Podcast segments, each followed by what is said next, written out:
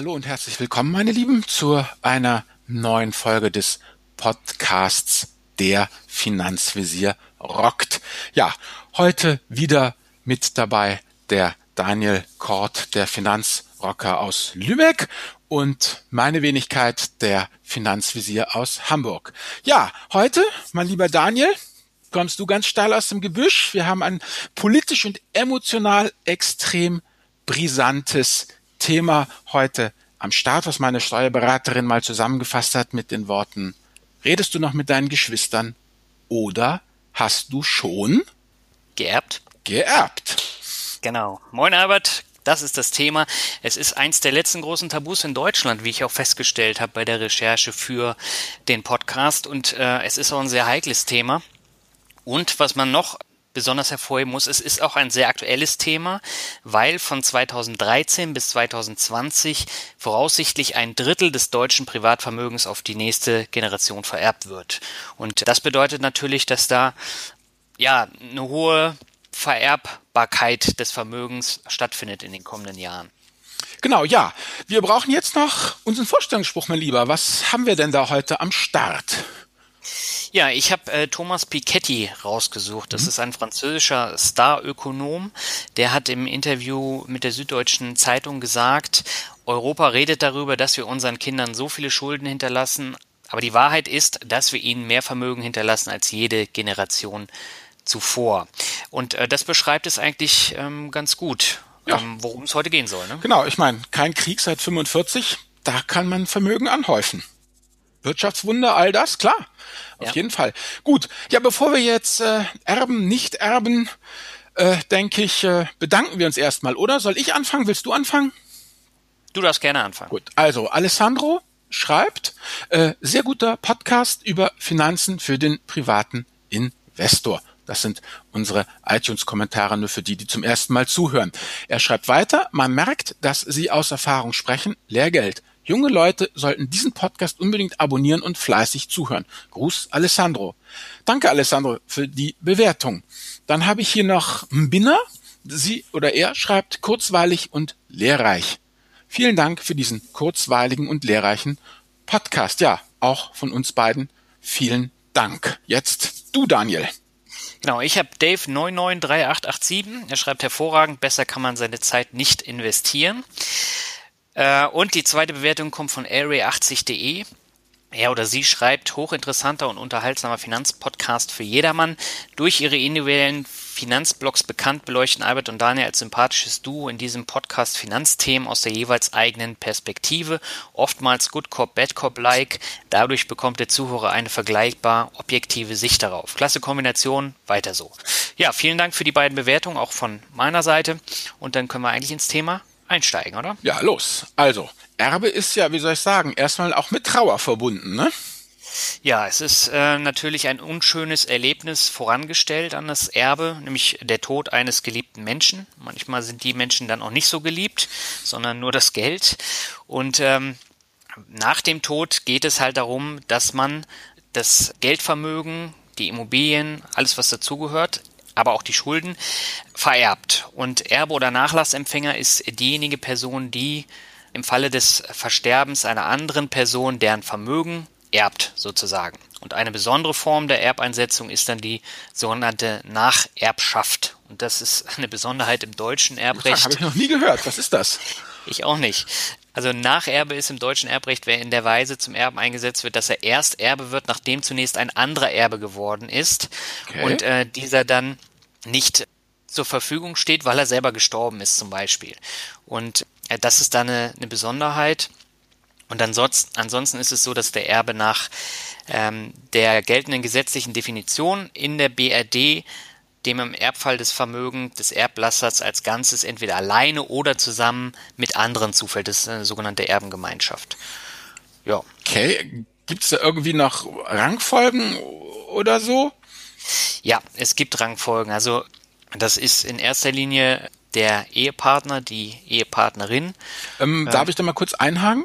Also ja. wir reden hier von Ehepartner, also genau. großes Ehe, kleines Partner.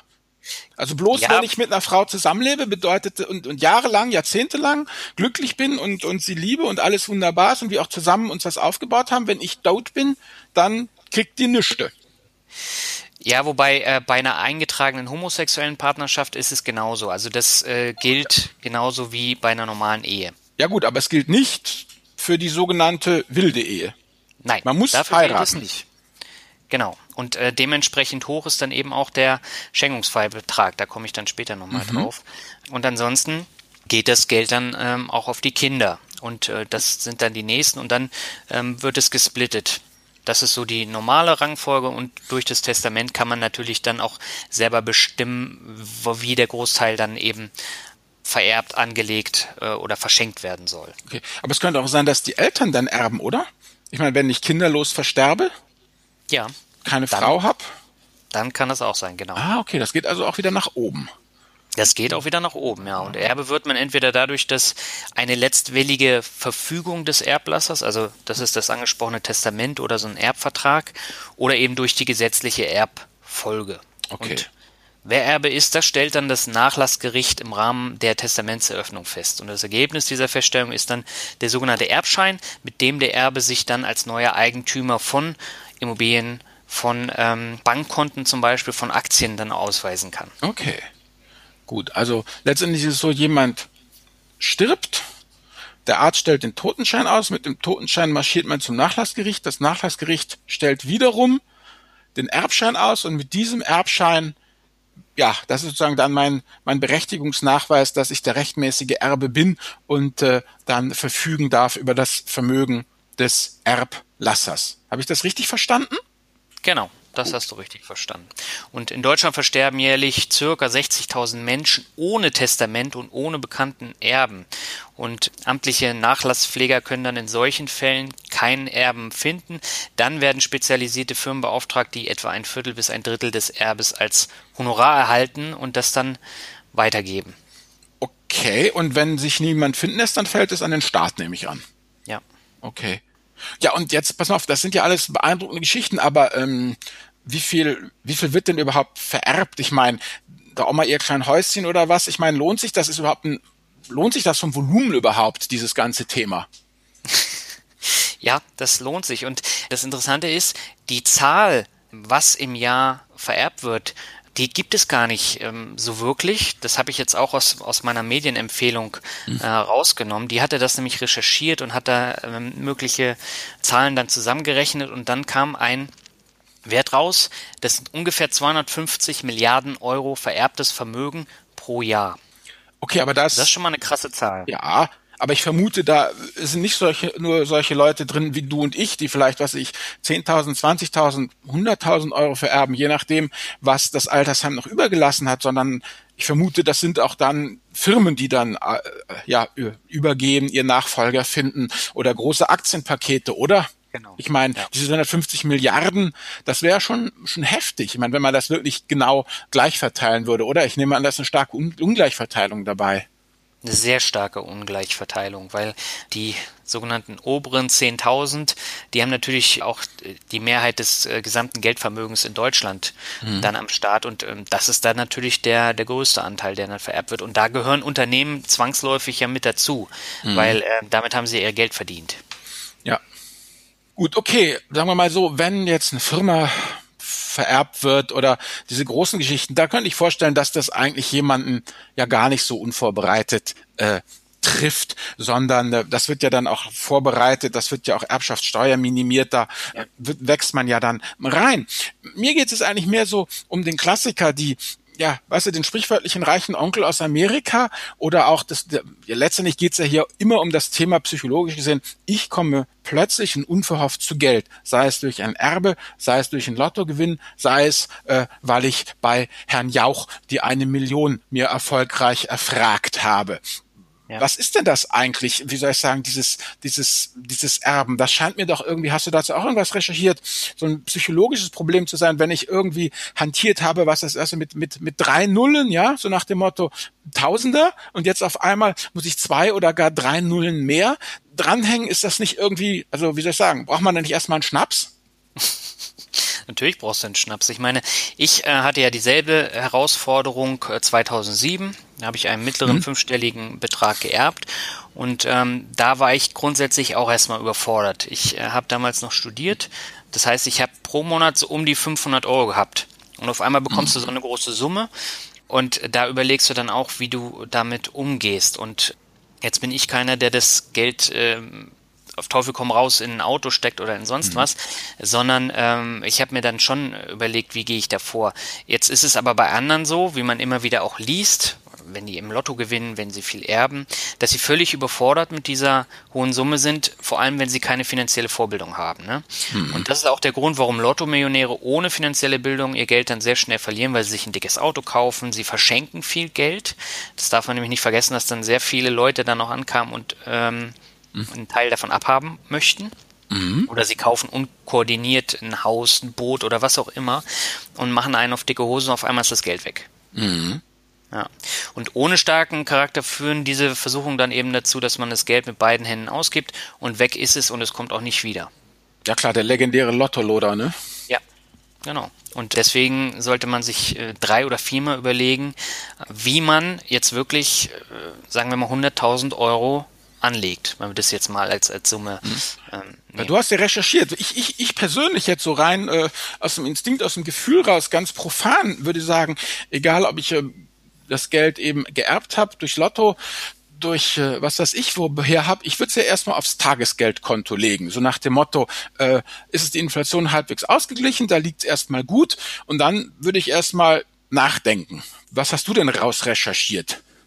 Ja, das ist eine gute Methode, aber letztendlich ist es ja so, wenn du erbst, dann hast du erstmal auch einige Pflichten und bis du das ah. Geld tatsächlich auf deinem Tagesgeldkonto hm. hast, muss da erstmal noch einiges runterfließen. Also man muss zum Beispiel die Beerdigung bezahlen als Erbe.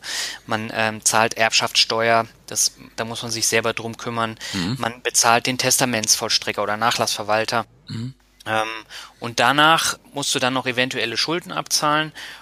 So, und dann kommt irgendwann die Summe auf das Tagesgeldkonto, wobei, wenn du jetzt Aktien hast, musst du die auch noch verkaufen und oder Immobilien zum Beispiel. Mhm. Entweder behältst du sie oder verkaufst sie. Und äh, das heißt, bis es auf diesem Tagesgeldkonto landet, das dauert erstmal eine Zeit. Gut, aber wir halten schon mal fest, es gibt keinen unmittelbaren Handlungsbedarf. Also man kann und sollte sozusagen sich erstmal zurücklehnen, erstmal in Ruhe trauern, in erstmal warten, bis sich der Staub gelegt hat, äh, bis man einfach weiß, wo es hingehen soll. Und es schadet gar nichts, wenn ja lass mal die Aktien halt auch liegen. Ist ja, ist ja kein Zwang zum Verkauf da, ne? Erstmal alles liegen lassen und erstmal mal gucken und sich äh, eine Strategie letztendlich äh, zu zusammenbauen. Also letztendlich geht's ja, wenn ich das richtig verstehe, eigentlich darum, ähm, Geld ist Geld. Wo es herkommt, ist ja eigentlich egal, oder? Ob ich dir jetzt 100.000 Euro ansparst, ob du 100.000 erbst, ob du 100.000 Euro im Lotto gewinnst, die Kriterien bleiben doch, oder? Die Kriterien bleiben, das ist schon richtig. Nur bei mir war eben der Fall, das Geld war in Aktien angelegt. So, okay, beziehungsweise nicht in Aktien, sondern in Aktienfonds. Und das war hm. so, so Windenergiefonds-Kram und äh, die liefen alle super äh, über, mhm. über die Jahre. Ähm, nur mhm. ich habe das Erbe nicht alleine gehabt, sondern äh, habe mir das mit meinem Onkel mhm. geteilt, weil wir mhm. beide geerbt haben. So, mhm. und dann musst du natürlich überlegen, verkaufen wir jetzt gemeinschaftlich die Sachen oder nur der eine? So, und dann sitzt du beim Bankverkäufer. So, und was macht der? Der ja. gibt dir Tipps. Ja, logisch. So ja, Herr Kort, machen Sie dies, machen Sie jenes, ich würde auf jeden Fall verkaufen und so weiter und so fort. Und äh, das war ja bei mir der Anfang vom Ende. Mhm. Ähm, also dadurch habe ich ja viel Geld verloren, weil ich einfach auch keine Ahnung hatte. Und ich stand dann genau da wie, wie, äh, wie der Ochs vorm Berg und mhm. habe gedacht, ja äh, super, wenn der mir empfiehlt, ich soll jetzt hier in diesen tollen Dachfonds investieren und der geht nach oben und der ist ganz toll, dann mache ich das doch. Und dieses Problem haben sehr, sehr viele Leute. Also da war ich ja nicht der Einzige. Ja klar, natürlich, weil man dann eh überfordert ist durch die Summe Geld, ja. durch den persönlichen Verlust vielleicht und dann klar, äh, kommt, dann ist man dankbar ne, für, für einen Profi, der sagt, klar, komm, ich nehme dir das ab und äh, äh, einem dann einen Vorschläge macht, die man dann eben auch äh, ja nimmt. Und dann hast du also praktisch die ganzen Fonds, die waren, habt ihr dann verkauft, dann Onkel und du, oder wie, dass ihr sozusagen aus dieser Erbengemeinschaft rauskam und jeder seins für sich hatte. Genau. Ja, und ich hatte ja mhm. im Vorfeld schon ähm, meinen Neuseeland-Aufenthalt gebucht und mhm. hatte das dann auch äh, dafür eingeplant. Das heißt, ich mhm. musste dann eine gewisse Summe gleich für meinen äh, sechsmonatigen Aufenthalt in Neuseeland nutzen. So, und ähm, mhm. den Rest habe ich dann, da hatte ich dann diese ganzen Kosten mhm. und hatte dann am Ende, ich glaube, das waren knapp 20.000 Euro und die sind dann in diesen Dachfonds ähm, eingeflossen. Okay. Und, ja, und die waren halt im Zuge der ähm, Krise 2008, 2009 dann nur noch die Hälfte wert, die Anteile mhm. am Fonds. Okay.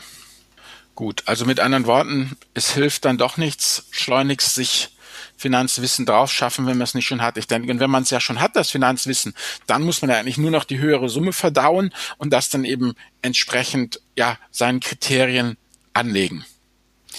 Ja, also wenn ich heute nochmal so viel Geld erben würde, dann würde ich natürlich ähm, so vorgehen, wie du das jetzt gesagt hast, ja. nämlich erst aufs Tagesgeld und dann die ganzen Sachen bezahlen und dann am Ende wüsste ich halt sofort, was ich damit mache. Aber vor zehn Jahren war das halt nicht so. Und deswegen ist es ja so wichtig, dass man sich ähm, egal wie viel Geld man jetzt auch angespart hat oder im Lotto mhm. gewonnen hat oder vererbt bekommen hat, man muss einen konkreten Plan haben und darf das nicht irgendwo irgendwie strategielos äh, irgendwo reintun. Auf jeden Fall. Und äh, da haben wir ja, glaube ich, in unserer ähm, Folge mit unserem ähm, Beispielanleger auch äh, gezeigt, wie man das dann ganz gut auch machen kann. Ja, genau. Denn letztendlich, wie gesagt, wie heißt es hier, OLED non-Volet, Geld stinkt nicht, also von daher, wo es herkommt, so traurig es auch sein mag, ist ja letztendlich dann egal. Es muss eben die Strategie da sein. Ja, ähm, hier, wie ist das eigentlich? Du hattest doch vorher schon die ganze Zeit von dieser Medienempfehlung gesprochen. Können wir dazu noch was hören? Ja, sehr gern, weil das Buch ist eher zufällig äh, in meine Hände gefallen. Ich war in der Buchhandlung, mhm. habe geguckt, was gibt's äh, an, an neuen Sachen in der Wirtschaftsecke. Mhm. Und ähm, da bin ich über das Buch gestolpert. Und da ich ja wusste, dass wir diese Erbfolge jetzt aufnehmen, äh, mhm. habe ich mir das mal mitgenommen und äh, habe es auch gelesen.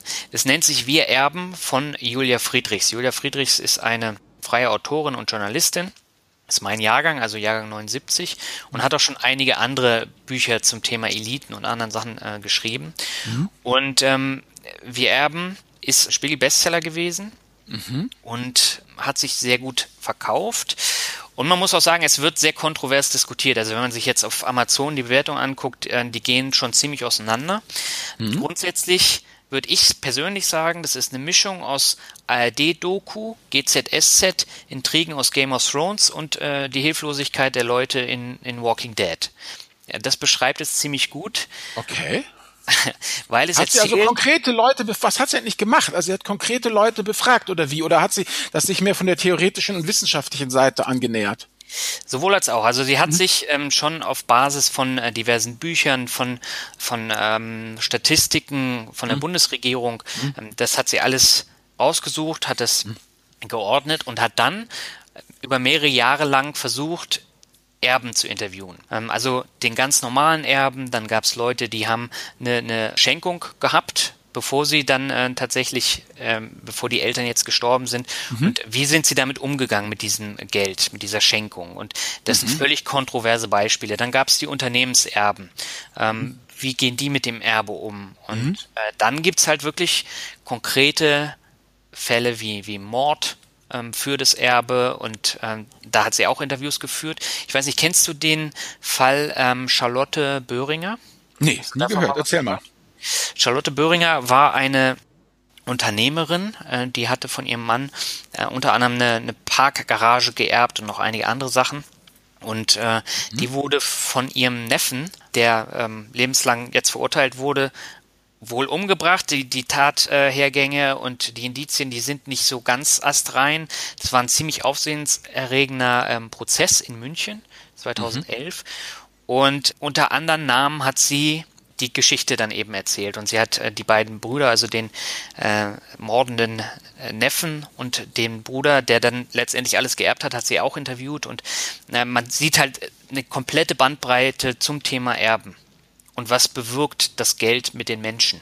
Da gibt es die Leute, die wollen das gar nicht wahrhaben, dass sie so viel Geld haben und die leugnen das, sie geben es nicht aus, es bleibt einfach da auf dem Tagesgeldkonto und andere mhm. kaufen sich gleich eine Immobilie davon. Mhm. Und okay. andere, andere bescheißen dann halt auch wieder. Und äh, also ich fand es schon echt interessant zu lesen, aber es macht natürlich dann auch Angst. Okay, also mit anderen Worten, der klassische Spruch, den man übers äh, Geld sagt, von wegen Geld ändert den Charakter nicht, Geld verstärkt den Charakter nur. Ja, das, das passt auch sehr gut. Und diese Beispiele, die sie da gewählt hat, die sind schon, ähm, schon krass. Und ähm, grundsätzlich hat sie wirklich komplett unterschiedliche Leute da interviewt. Ähm, kennst du den, ähm, den Inhaber von Trigema? Ja, natürlich, das ist doch der mit dem Affen. Das ist der mit dem Affen, genau. Hallo Fans. ja, ähm, ja, was ist mit dem? Der ist, der, ja gut, ich meine, der muss ja sein Trigema auch an die, der ist ja auch schon ein bisschen älter, der gute Herr, der? Der Herr Grupp, ne, der ist ja auch schon ein bisschen älter. Ja, genau, der ist auch schon älter. Der muss doch auch jetzt irgendwie langsam familiendynastisch das weitergeben. Genau, und ähm, darum ging es halt eben auch und auch um die Kinder. Und mhm. die Kinder, die wollten nicht interviewt werden, mhm. aber ähm, den Wolfgang Grupp hat sie eben auch interviewt. Und ähm, mhm. da hat äh, sie dann eben auch gefragt, wie stellt er sich das dann vor, wie, wie geht er damit um, wie bereitet er die Kinder darauf vor? Mhm. Und äh, also alles komplett zum Thema Erbe kommt da in dem Buch dann eben vor. Ja gut, klar, ne? erste Generation baut's auf, die ja. zweite hält's und die dritte versäuft's. Ja, ist ja auch ja, auf dieses, weißt du. Auch. Das, deswegen habe ich ja dieses Beispiel genommen, was es sehr plastisch zeigt, ne? diese, diese krude Mischung. Mhm. Ja. Okay, also mit anderen Worten, ähm, gut zu lesen, aber man lernt auch was dabei. Genau. Ja. Okay. Und also hauptsächlich Fragestellung ist wirklich, was fängt die nächste Generation mit dem Erbe an mhm. und wie verändert sich dann auch die, die Generation, ne? Also mhm. wie verändert sich das Land dadurch, durch diese enorme Menge an Geld, die dann weitergereicht wird? Mhm. Ja gut, ich hatte ja in irgendeinem Finanzblog letztendlich, das ist ja auch mal irgendwie, ich glaube hier, das war äh, Menschen, Biere, Sensationen, wie hieß der noch, Menschen, Zahlen, Sensationen hier von äh, Christian Kirchner, Finanzblog. Mhm. Ja. Der hat einmal gesagt, das schmutziges Geheimnis meiner Generation, das sind die um die 40-Jährigen, ja. Das ist nämlich letztendlich, wofür oft das Erbe, das vorgezogene Erbe, ja, also sozusagen der Zuschuss, der Vorschuss von Mama und Papa verwendet wird, ist, sich nämlich hier in Hamburg in diesem verdammt teuren Ottensen als Redakteur dennoch eine Wohnung oder ein Haus leisten zu können, ja, oder eben in äh, München in Nymphenburg oder ich weiß nicht, wo man in Düsseldorf dann eben wohnt, ne, dass letztendlich ähm, viel von dem Erbe letztendlich ähm, vorgezogen für die Kiddies in die Immos fließt. Mhm. Weil du sagst, wie verändert sich das? Also das heißt, da können sich dann eben Leute, die eigentlich ein Gehalt haben, mit dem sie sich eben in einem angesagten äh, hippen Viertel eben keine 130 Quadratmeter Altbauwohnung mit Parkett und 3,50 Meter hohen Decken und zwei Kindern leisten können, ja, können das dann auf einmal doch. Mhm. Ja. Und, und das ist eben auch das Spannende. Also das Thema Immobilien, das ist ja nach wie vor das Riesenthema in Deutschland. Und äh, deswegen kommt es in diesem Buch dann eben auch ähm, sehr häufig vor. Ähm, ich würde einfach mal sagen, gehen wir mal zum Finanzbegriff der Woche. Da ähm, kann ja, ich auch was war das denn? Bringen. Erbschaftssteuer ist es. Okay. Und, ähm, Erstmal vorab zum Thema Erbschaftssteuer. In Deutschland äh, ist es so, dass bei einem Erwerb von Todeswegen eine Erbschaftssteuer und bei einer unentgeltlichen Zuwendung unter Lebenden eine Schenkungssteuer erhoben wird. Und Rechtsgrundlage dafür ist das Erbschaftssteuer- und Schenkungssteuerrecht und die gibt es, diese Steuer seit 1906 im, im Deutschen Reich und wurde dann auch noch überarbeitet. Ähm, Fakt ist, in dem Buch von Julia Friedrichs gibt es ein Beispiel und dieses Beispiel hat es sehr plastisch gezeigt, wie ungerecht auch das Thema Erbschaftssteuer behandelt wird. Und mhm. das ist Beate. Beate hat ein großes Problem mit dem Schenkungserbe ihrer Eltern. Sie rührt es nämlich nicht an. Und sie bringt an dem Beispiel, also die, die Autorin bringt an dem Beispiel eine interessante Aussage, nämlich die, die Wissenschaftlerin Beate zahlt den Spitzensteuersatz von 42 Cent pro erarbeiteten Euro.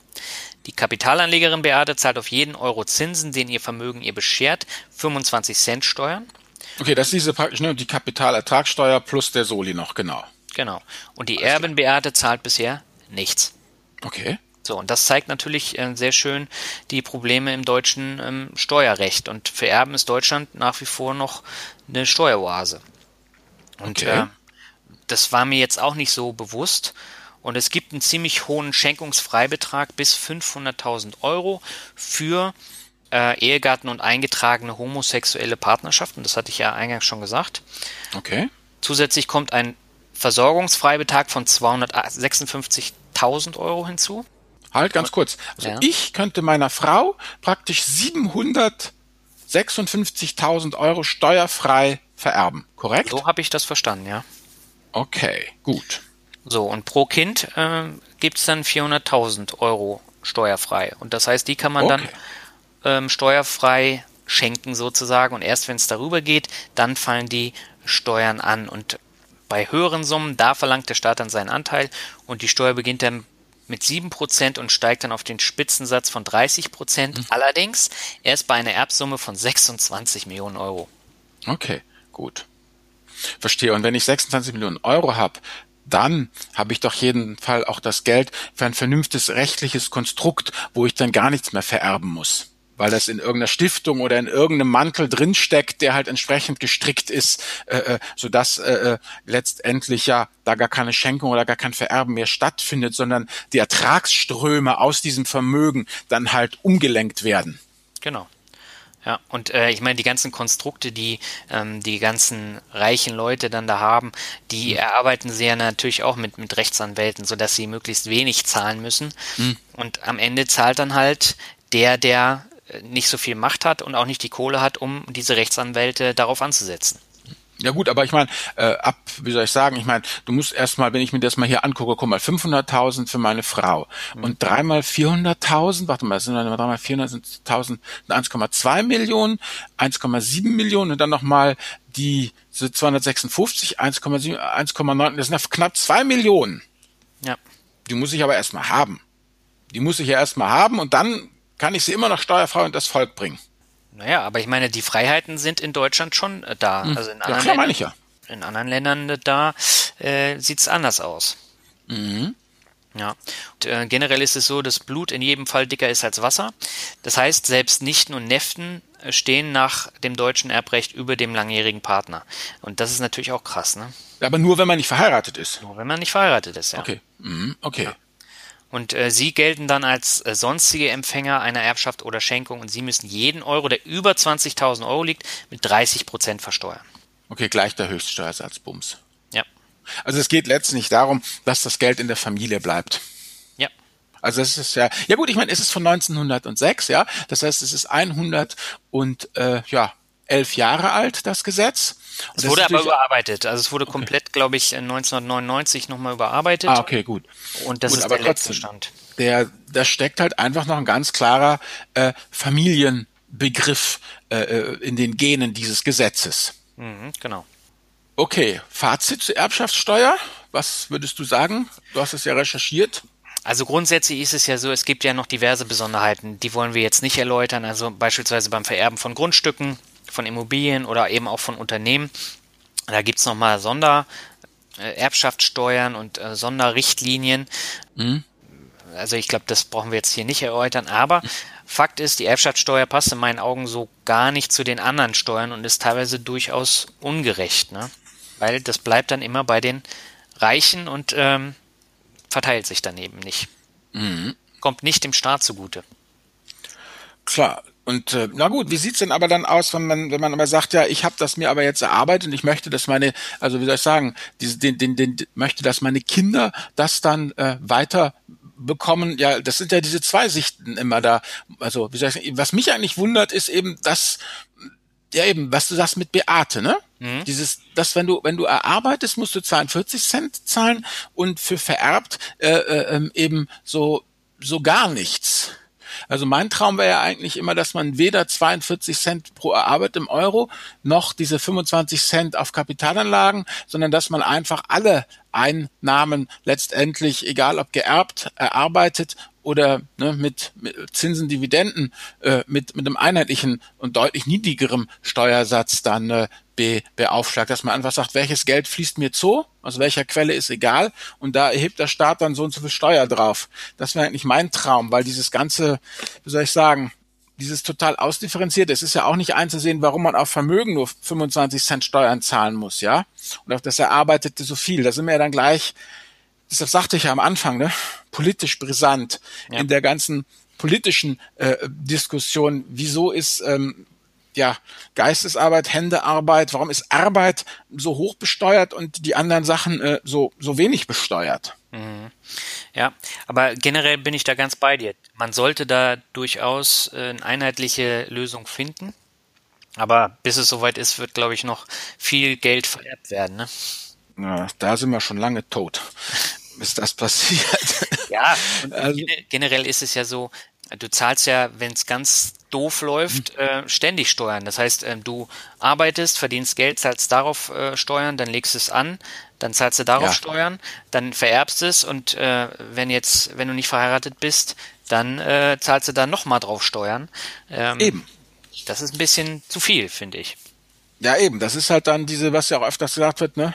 Klar, gut. Und aus deinem versteuerten Geld, ja, gehst du zum Kaufmann, kaufst dir ein Brot, zahlst schon wieder Mehrwertsteuer. Also das ist halt, das, du entgehst ihnen halt nicht den, den Steuern. Aber irgendwie, also, also wie soll ich sagen, ich glaube, dass das Thema Erbschaftssteuer ist wirklich schwierig ja. und muss ich auch sagen, vielleicht auch nicht jetzt in der Blogfolge von 30 Minuten ähm, zu, zu klären oder abschl oder ähm, auch nur wirklich zu skizzieren, was da alles äh, dahinter steckt. An äh, ja, ist ja auch eine Frage, wie ich die Rolle des Staates sehe und all die ganzen Geschichten.